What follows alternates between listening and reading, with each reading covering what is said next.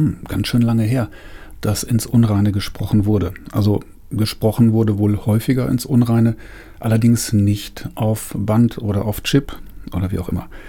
Nun, herzlich willkommen zurück zu einer neuen Ausgabe. Bald haben wir die 50 voll, das dauert nicht mehr so lange, von ins Unreine gesprochen.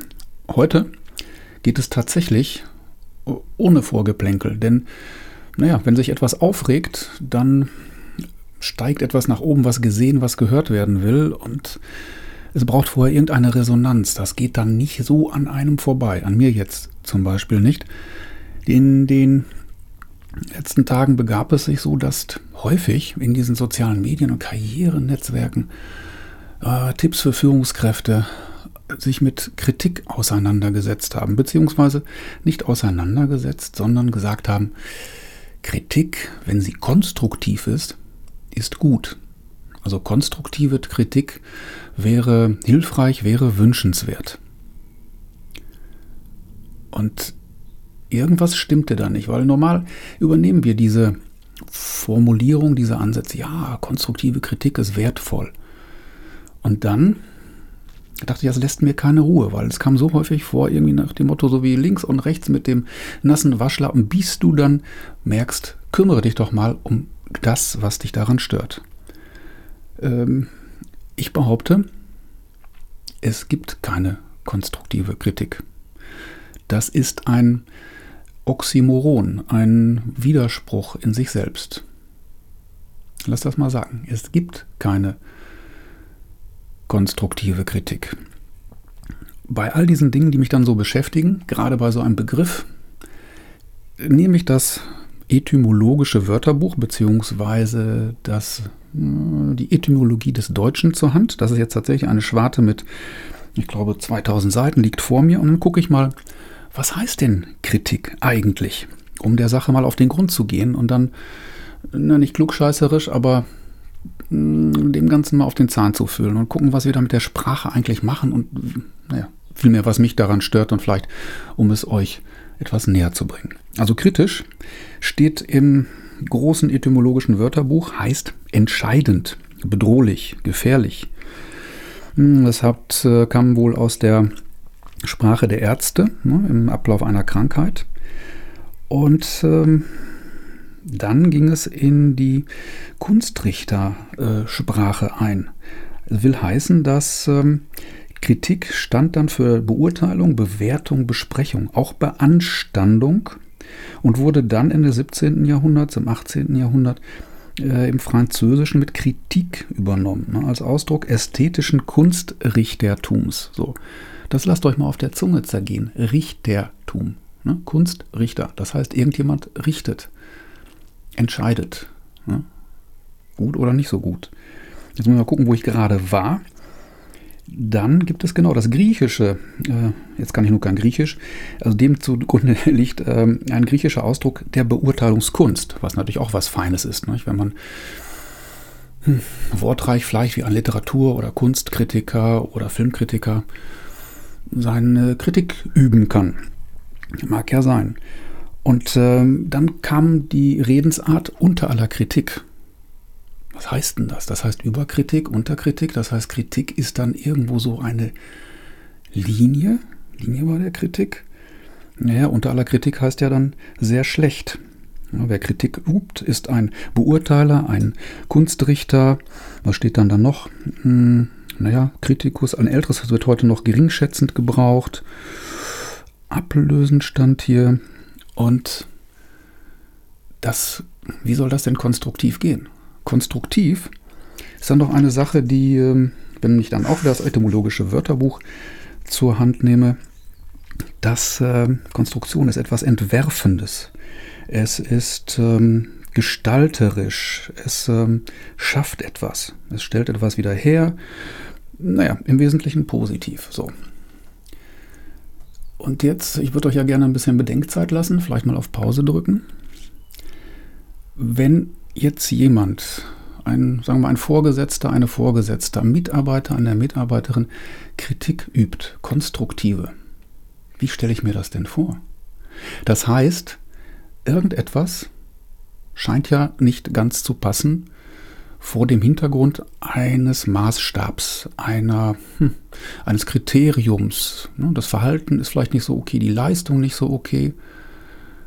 Allerdings, der Kritiker würde ja nichts zu kritisieren haben, wenn da nicht ein Unterschied, eine Diskrepanz zwischen dem wäre, was er oder die Firma oder die Gesellschaft oder wer auch mal gerne hätte und dem, was die kritisierte Person dann getan nicht getan, geleistet hat, beziehungsweise was von dem Getanen, nicht getanen, geleisteten übergekommen ist. Und da habe ich doch einen, der dann Kritik üben kann, weil ermächtigt, nicht ermächtigt, weil anmaßend, weil nicht anmaßend, sagen kann, ja, das war jetzt nicht gut und ich habe Ansätze, wie du es besser machen kannst. Das wäre die konstruktive Geschichte. Das heißt, erstmal ist es nicht toll und dann kann ich es ja besser machen. Aber Obacht, das ist ja der Haken an der Sache. Der Kritiker möchte, dass etwas dann so ist, wie es in seiner Wahrnehmung, in seinen Maßstäben funktioniert, weil dann gibt es ja nichts mehr zu kritisieren. Das heißt, sei wie ich, mach es wie ich.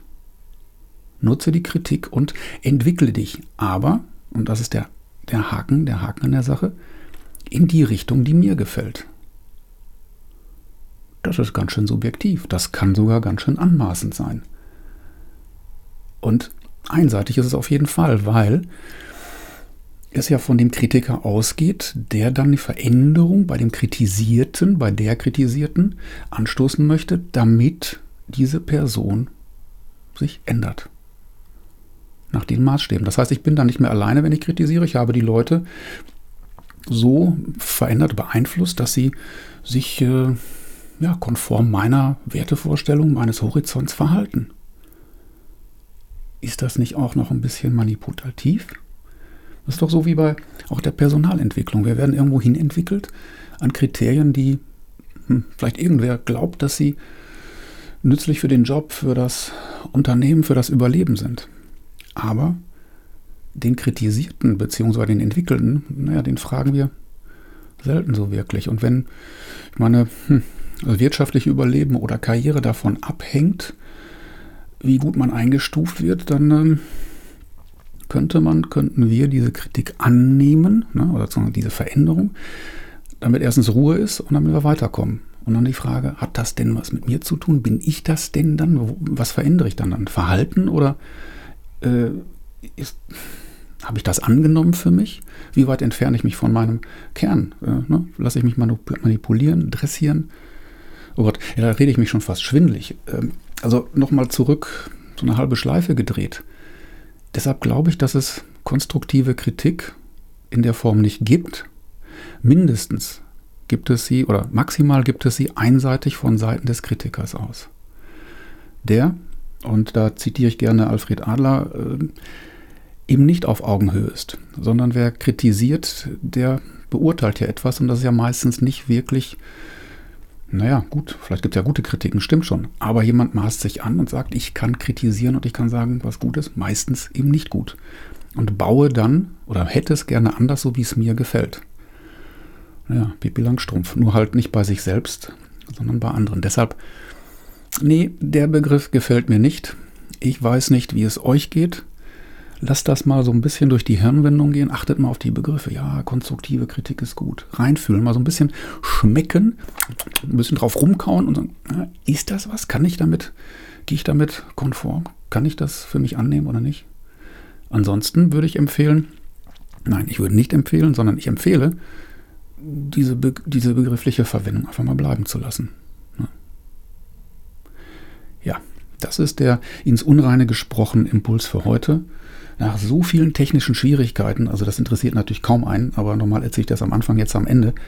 Meine Güte, als ob sich die gesamte Technik heute verschworen hätte. Und ich hoffe, dass es noch zeitnah rausgehen kann, dieses elektrische Werk. Bleibt mir gewogen. Ähm, ich freue mich auch auf Input, äh, Interviewpartner, tolle Bewertungen bei Apple Podcasts und überhaupt. Mindestens aber freue ich mich, wenn es einen Impuls gibt, zum Nachdenken anregt und zum eigenen Denken. So, auch wenn das so flachs klingt mit ins Unreine gesprochen, da ist ja ein ernster Hintergrund dahinter. Mal nachdenken, selber denken und es für sich annehmen. In diesem Sinne, bleibt mir gewogen, habt eine gute Zeit. Euer Bertolt Raschkowski.